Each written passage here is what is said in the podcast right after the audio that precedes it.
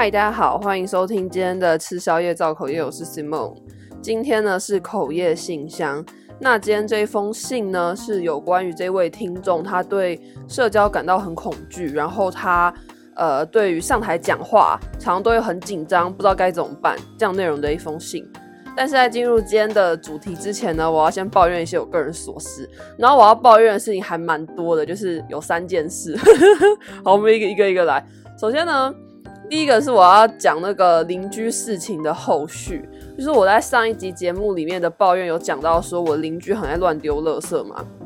然后，呃，我把那一集发出去之后，我收到有一些听众有跟我分享说，我可以怎么做，或是有贴一些相关的法规给我，就是说他们其实这样子是已经，就是我可以去检举他们就对了。那我跟大家说一下这件事情的后续。后续就是呢，我妈在那个我邻居家门口放了一张纸条，上面就是写说，哦，请你不要再把垃圾放在你家门口，就是放在公共区域了，谢谢。这样的一张纸条。然后她说邻居有把那个纸条拿走。所以我想他们应该是有看到，那就等他们这一个礼拜还会不会继续这样做吧。虽然我是觉得应该还是会继续啊，因为他们就是已经好几年都没有改啊，又不是第一次讲，但就可能就先这样吧。我自己觉得我爸妈应该也不会想要检举啊，毕竟就是邻居当那么久，我觉得他们可能。就是也不会想要检举吧，但是我也我也不知道，反正就是目前的进度就是这样。那如果这个礼拜他们有有再继续放的时候的话，我就再跟大家讲。好，这是第一件抱怨的事情。第二件抱怨的事情呢，是我妈要要我要我抱怨的，因为她真的超生气。就是我们礼拜六的时候去台南吃冰，然后呃那个吃冰的那间店，它就是桌子摆得很紧，所以其实它的走道非常非常窄。然后那个店员就不知道为什么就很凶，只要有客人可能是站在那边，可能在结账，或是有客人站在那边，我不知道填单子之类的吧，他就会很凶的骂客人，说什么“哎，你挡到我的路了”之类的，很凶哦。但那个客人其实也不是故意要挡的，他就可能就在那边在排厕所，或是在那边呃结账什么的。然后我我妈就是其中一个被他凶的人，然后我妈的整个超级北宋，她想说，就是他又没有怎么样，他就站在那边。那就是在等厕所啊！如果真的挡到你的路，你可以讲说哦，不好意思，或者说哦，借过这样子，为什么要这么凶？然后他就很不爽的走出来跟跟我们讲说，诶，刚刚那个店那个店的店员很凶这样子。结果才刚讲完没多久，那个店员又凶另外一个家庭，就是有一个家庭，就是妈妈带着她小孩来吃冰这样子，然后那妈妈也傻眼，然后我妈也傻眼，所以就是想说。就是到底为什么要这么凶？然后我我妈就很生气这件事情，她说你一定要在你的节目上面讲出来。我说好，我讲。所以我现在就是把这件事情讲出来，她真的超生气。好，就是这样。这是第二件事情。大家如果遇到那种很凶很凶的店，会不会蛮不爽的？就是我觉得我也不是什么 OK，我也不是说什么哦，就是呃，服务生一定要多对我很尊敬啊。像你知道有些那种日本。餐厅服务生甚至会跪下来帮你结账，这样我也不是要那样子的程度，只是我就会觉得说，就是一点基本的礼貌还是会有吧。因为像我们对店员也都是很有礼貌啊，那我们没没有必要说要得到店员这么凶的回馈啊，不是说什么花钱的人就是老大，只是我觉得这是很基本的跟人应对的方式，并不是说只有呃对餐厅，就是就对每个人都不应该这样吧，我自己是这样觉得。好。第三个我讲抱怨的事情是，大家身边有没有人在做微商啊？就你们知道微商吗？我最近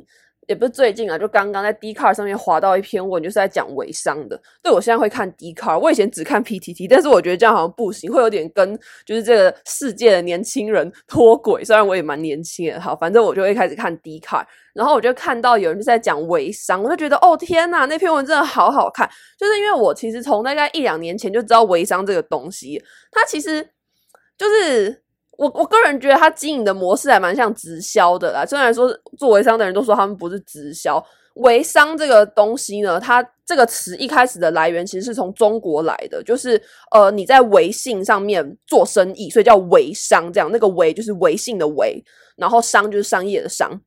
然后它运作的方式，就我所知，就是呃你会有一个上限，然后你每个月就是跟你那个上限批货这样子，然后你就是批多少呃。你批到一个金额之后，你就可以变成更高一阶的什么经理还是什么鬼的，反正就是，嗯，他们的产品有没有问题，我不知道，因为我没有用过啊，所以我也不敢说什么。但是我不太喜欢是他们的经营模式，就是他们会很喜欢在他们的 IG 或者脸书说什么哦，创造被动收入，什么哦，女人就一定要有什么自己的财富，什么财富自由，然后整天都在那边晒什么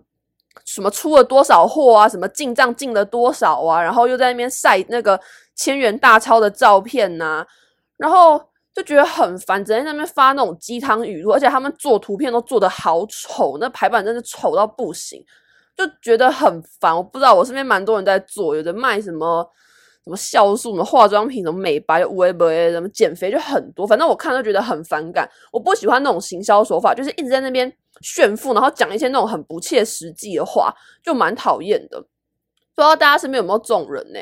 还是其实大家自己就有在做吗？完蛋，我直接得罪我的听众。如果你们有在做微商，请告诉我为什么你们会做，还有我是不是对微商有误解？可是就我这一两年一两年下来的观察，我是真的觉得我蛮不认同这样子的方式，就是这样子卖东西的方式，还有这样子行销的方式，我觉得给我一种很反感的感觉。好啦好啦，就是这样。今天这集废话真的太多了，诶，我有时候都觉得，就是那一些啊，在那边讲自己多正能量的人啊。他们是不是都是妮妮的妈妈啊？就大家有看蜡笔小新吗？那个妮妮的妈妈，她不是在外面都装的好像自己就是一个很温柔、脾气很好的妈妈，但其实回到家就会打那些兔子娃娃嘛。然后每次看到那些就是说什么自己很正能量都不会抱怨的人，我想说他们是不是都妮妮妈妈？觉得很好笑。他们是每个人家里面都有一坨拉库的娃娃，然后每天回家就揍一只这样子。好了，赶快进入到今天的主题。那我先念一下这位听众的信哦，他说。很奇怪吧？我想抱怨我自己。今天是上台简短看图口头报告的日子，但因为本人对于社交或是有很多人的场合感到非常恐惧，因此一直看稿还是没办法不断断续续的讲完。想必台下应该也觉得上面这个人是怎样，不会好好讲话吗？一直以来对社交就很恐惧，不仅在群体里面都不敢和大家聊天，只在一旁听着。最后大家甚至不知道我这个人，一讲话就全场冷掉，完全没有自己容身之处的感觉，真的很气自己为什么这么孬。也因为这样，报告的时候全体注视着自己。又有教授在一旁指点时，又更加焦虑，呼吸困难，加上全身僵硬，感觉讲话没办法讲出完整的一句。讲完之后，因为知道自己讲太烂了而一直狂抖。回到座位上之后，又跑去，又跑出去厕所崩溃。这一切我都觉得很生气，很丢脸。为什么以前不累积多一点报告经验呢？可是我也很努力想变好啊，只要人一出现，我什么都做不好了。上述状况。由于我的科系是需要一直即兴表演的，虽然是用乐器，但我也会发生类似状况，因此每次演出完都觉得很丢脸、很崩溃，甚至觉得我的人生为此为何如此失败。上网看过，好像是类似社交焦虑症之类的，有时候甚至只要看到一个不认识的人，也会觉得很烦躁。想问问你身边或是自己是否有类似的经历呢？好，这是这封信的内容。然后我看到的时候，我想说，就是我跟你真的很像诶、我觉得这封信好像在讲我自己，我的天呐，但是我呃又有点跟你不一样。好，我解释一下我自己的状况好了。我觉得我是一个很矛盾的存在，就是呢，我非常恐惧社交场合，非常恐惧。就是我那一天都还没到哦，就是我要的参加的那个社社交场合都还没到之前，我就开始在焦虑了。然后。我也很不会在群体里面跟别人聊天，我很不会跟别人交朋友，而且只要陌生人一多，我就会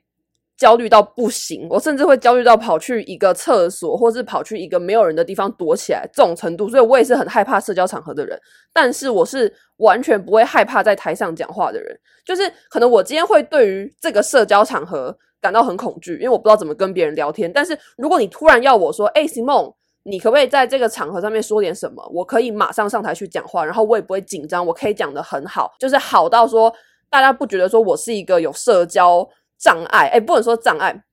就是大家不会觉得说我是一个不敢社交的人这样子，然后大家甚至会觉得说，哦，你应该是一个很活泼外向的人这样，对，就是我自己觉得我是还蛮两极的吧，就是很矛盾。但我可以跟你说，我我为什么会造成这种矛盾，就是呢。我小时候其实是非常非常害羞的人，就是害羞到可能我爸妈带我去，假如说吃喜酒好了，然后可能就是同桌就会有一些我爸妈的朋友就会说什么，嗯，Simon 你好可爱哦，这样子。然后我就会很害羞，我就会不敢，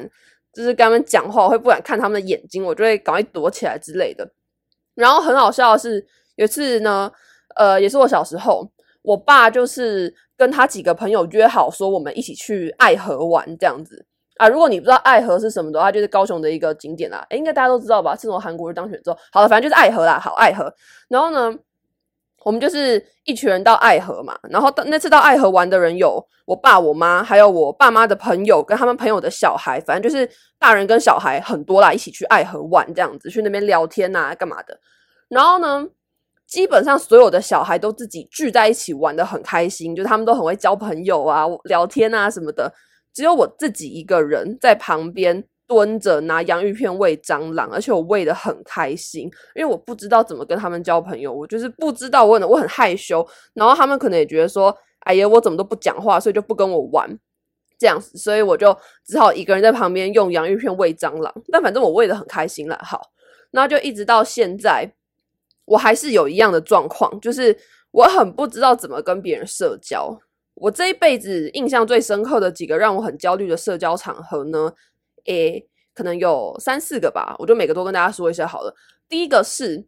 呃，有关于 YouTube 的活动，就是我有在这个节目讲过，说我以前大概十七、十八岁的时候有短暂做过 YouTube 一段时间，然后那时候就是有去参加 YouTube 的线下活动，就实体线下活动。那时候 YouTube 还会在台湾办一些这种给小创作者参加的活动，这样子。然后我去了三场，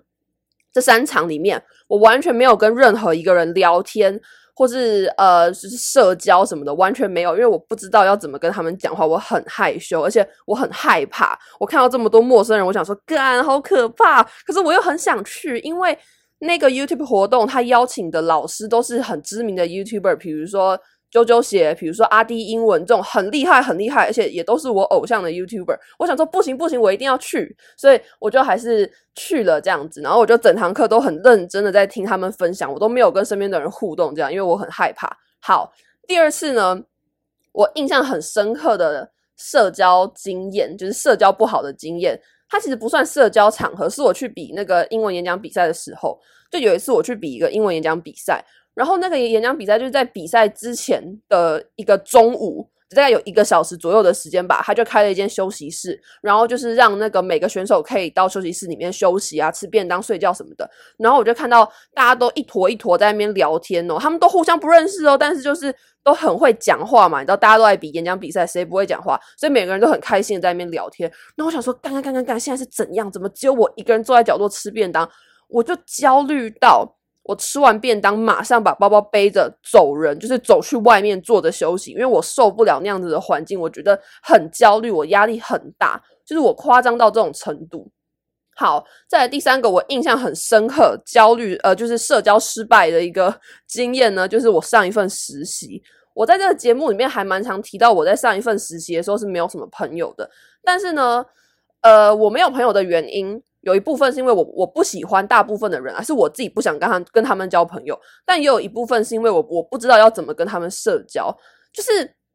我自己感觉会去参加我那个实习的人，好像都是蛮外放的人。他们可能自我介绍的时候就会说什么：“哦，我的兴趣就是交朋友。”所以每次只要一到那种 social 时间，或是那种吃饭的时候，他们就会大家很开心的在那边交朋友、聊天什么的。然后我就完全没有办法，我真的融不进去，我不知道怎么办。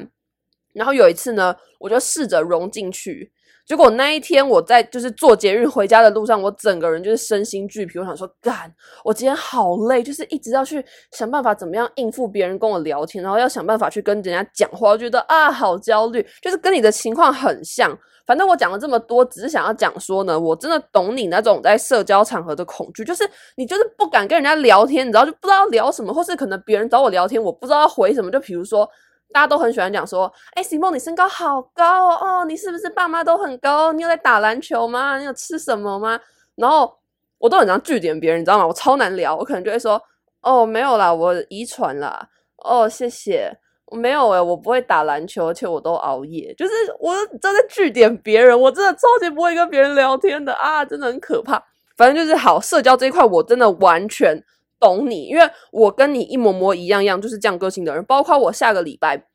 要去一个 podcast 的活动，就是 First Story 跟 KKBOX 办了一个活动，然后我很幸运的就是有被邀请要去那个活动，这样。我真的非常非常期待，因为大家也知道，就是我好喜欢 Firstory，他们真的是我的偶像，这样子，我真的把他们当做我偶像的存在，然后我私底下讲到，他们也都说，哎、偶像，偶像，偶像这样子，然后我真的，所以我就是很期待去这个活动就，就就对了啦，我真的很期待，可是一方面我又有点担心说，那如果在那个活动现场。不免俗，我一定要跟人家社交，跟人家聊天嘛。而且现场都是 podcaster，一定大家都很会聊。可是我就不知道怎么跟人家聊天。然后我在这个 podcast 圈圈里面也没有什么 podcaster 朋友啊。我可能跟 first story 比较熟吧，但是可能他们那天也都在忙啊，没有时间就是一直跟就是然后大家聊天什么的。然后我就很紧张，我就是想说，天呐，怎么办？我那天会不会就是很尴尬？反正我已经有点在担心这件事情，但是我还是很期待去那个那个聚会啊。我只是想表达的，就是说我常常会对于这种社交活动感到很害怕，也不能说害怕，就是感到很紧张。所以其实我不知道要怎么帮助你，就是对于社交感到恐惧这件事情。那我不知道我自己是不是社交焦虑症，因为我其实没有去测过。然后我也是第一次听到这个词啊，所以我不知道我自己到底是怎样。但反正我也是很害怕社交场合的人。然后我不知道怎么帮你，耶，对不起，因为我自己也有这个问题，而且到现在都还没好，好几年了，从小就就是这样，没有好，所以我不知道怎么帮助你。就是我真的没有办法，很抱歉。如果我之后有就是比较会跟人家社交的话，我再跟你说我怎么做到。但是就是现阶段我没有办法，我只能跟你说就是。我有同样的经验，然后某种程度上来说，我也还蛮懂你的。好，这个是社交的部分。再来，我想要讲的是有关于上台报告或是上台讲话的部分。那我刚刚前面有讲到说这一部分我就是非常在行嘛，就是你现在要我突然上台讲话，我可以讲得很好这样。那我之所以会有这么大的反差呢，是因为我是从小比演讲比赛上来的那种人，就是大概是在我呃国小四年级的时候吧。有一次，我们老师就是发了一个公告在班上，就说：“诶，学校有在办国语文竞赛哦，有没有同学想要参加？”然后我就不知道为什么就说：“哦，我想要参加国语文演讲比赛。”所以我就去，然后呃写稿子嘛，然后参加这样子，就我就拿第一名，我傻眼。然后从那次开始，我就对演讲这件事情很有兴趣，因为你知道，我人生中很少有什么事情是可以拿到第一名的，真的很少。我这个人就是呢。念书也念得很普通啦，就是不好不坏这样子，然后什么事情都做得还蛮普通，就是很正常，呃，不能说正常，就是普普通通的一个人啦。所以可以拿到一件事情拿到第一名，对我来说是一件很大的事情。这样，所以从那一次起之后，我就开始很常去比演讲比赛，然后每次都是可能全校第一名或者全校第二名这样在拿的，或是代表学校出去比赛。然后我也会参加什么英语演讲比赛啊，什么朗读比赛啊，反正就是。这种方面啦，演说、朗读这方面的事情，就是我常比，然后几乎每一次都可以拿到还不错的成绩。所以我有在想，可能是因为我从小到大都是一路这样子比赛比上来，这样训练训练上来的，所以我在对于口语表达这一块就比较不会感到害怕。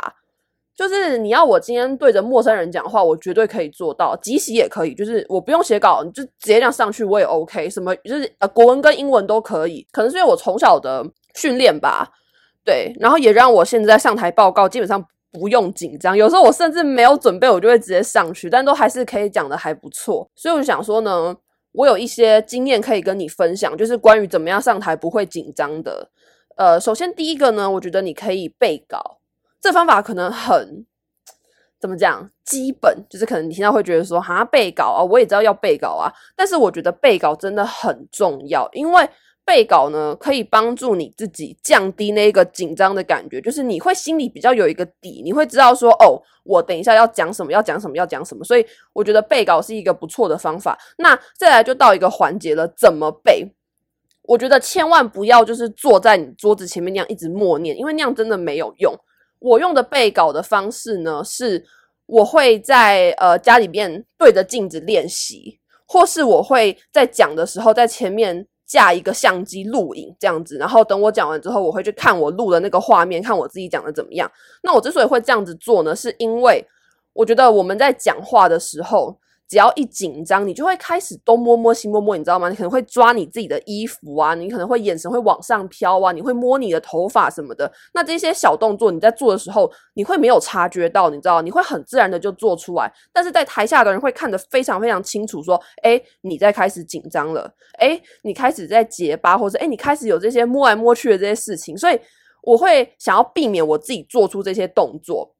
那我就会在练习的时候呢，在背稿的时候，我就会对着镜子，或是我干脆直接把我手机架在前面，然后录影，这样子我就可以透过那个录影的画面去看，说，哦，原来我在讲到哪一段的时候，我的眼神会不自觉的往上飘，或是我的手会不自觉的搓来搓去，然后再针对这一块去做改进，或是我就会知道说，哦，原来这一段是我比较不熟悉的部分，嗯。然后我也会在睡觉前再把我要背的东西顺过一次，因为我自己的经验是，只要这个东西你在睡前，就你躺在床上的时候，你睁开眼睛回想，如果你还可以想得起来的话，那就代表你这个东西背的滚瓜烂熟，基本上隔天早上起来也不会忘记啊，就算忘也不会忘太多这样子。所以我觉得这是我给你的一些方法，就是因为你说你就是上台的时候你会很害怕嘛，而且会一直看稿，然后会很断断续续的念。那我觉得这是我的经验，就当我紧张的时候，或是当我在准备一些演讲比赛的时候，我会这样子做。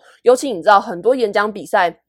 都是当场才抽题的，或者是他会给你可能一百个题目吧。然后一百个题目就是让你去看说，哦，你每个题目啊大概怎么讲这样子。那这种时候我要写的稿子就很多嘛，就是好几十篇、好几百篇在那边写的，要不然就是我每篇稿子都要写大纲。所以我觉得我在准备上台讲话这方面是很有经验，所以就是我可以跟你分享我的做法这样子。那你可以试试看说适不适合你自己。哦，对了，还有一件事情我也觉得很重要，就是你的演讲稿。有些人他的演讲稿呢会密密麻麻的。就他直接把他要交的那个书面的 A4 列印下来，可是那样就会密密麻麻的，那样其实非常非常不好。因为你真的在台上看稿的时候，你当然是希望你的稿子每一行每一行都很清楚嘛，所以不要把自己的稿子弄得那么密密麻麻。通常我上台的演讲稿呢，首先会先分段。